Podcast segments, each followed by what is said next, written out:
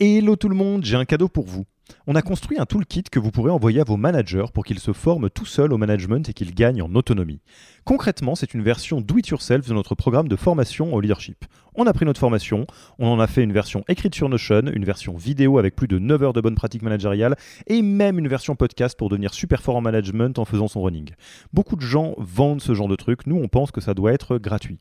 Pour avoir accès à tous ces bonus, il vous suffit d'aller sur www.yaniro.co slash bonus, B-O-N-U-S, et on ne vous demandera même pas votre email. Sur ce, je vous laisse avec l'épisode du jour. Je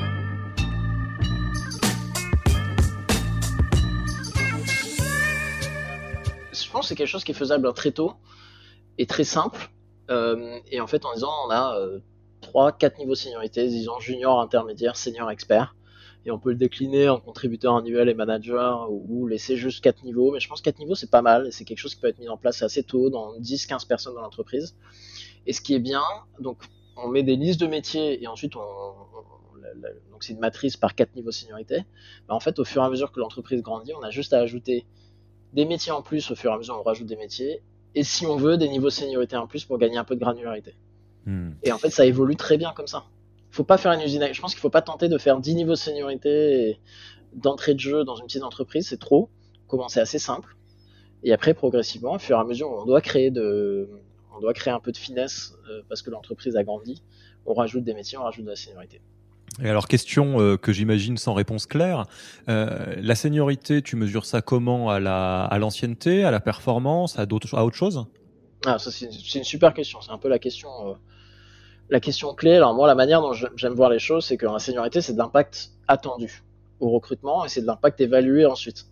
Donc en fait, on, prend quelqu'un qui a 10 ans d'expérience euh, et on met un certain niveau de seniorité, on, on valorise pas tant que ça ces 10 années d'expérience, on doit, on doit surtout aussi valoriser l'impact attendu. On doit se dire quelqu'un qui arrive avec ce niveau-là d'expérience, hmm. ce niveau-là d'expérience et de compétences doit m'amener un niveau d'impact que j'attends euh, de quelqu'un de senior dans mon entreprise. Et en fait, en pratique, après, en continu, c'est ce qu'on va continuer à évaluer.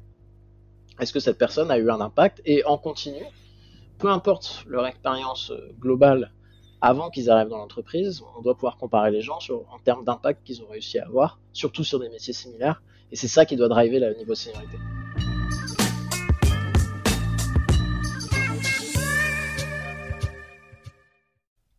Merci d'avoir écouté cet épisode. Petit rappel, si ce n'est pas encore fait, pour accéder à notre formation au management dans sa version gratuite, il vous suffit d'aller sur www.yaniro.co slash bonus, B-O-N-U-S. Vous y trouverez gratuitement toute notre formation en version vidéo, podcast et la boîte à outils des meilleures pratiques du management dans un Notion récapitulatif. Et on ne vous demandera même pas votre email. Profitez bien de cette formation gratuite, envoyez-la à tous vos managers et à mercredi prochain pour un prochain épisode.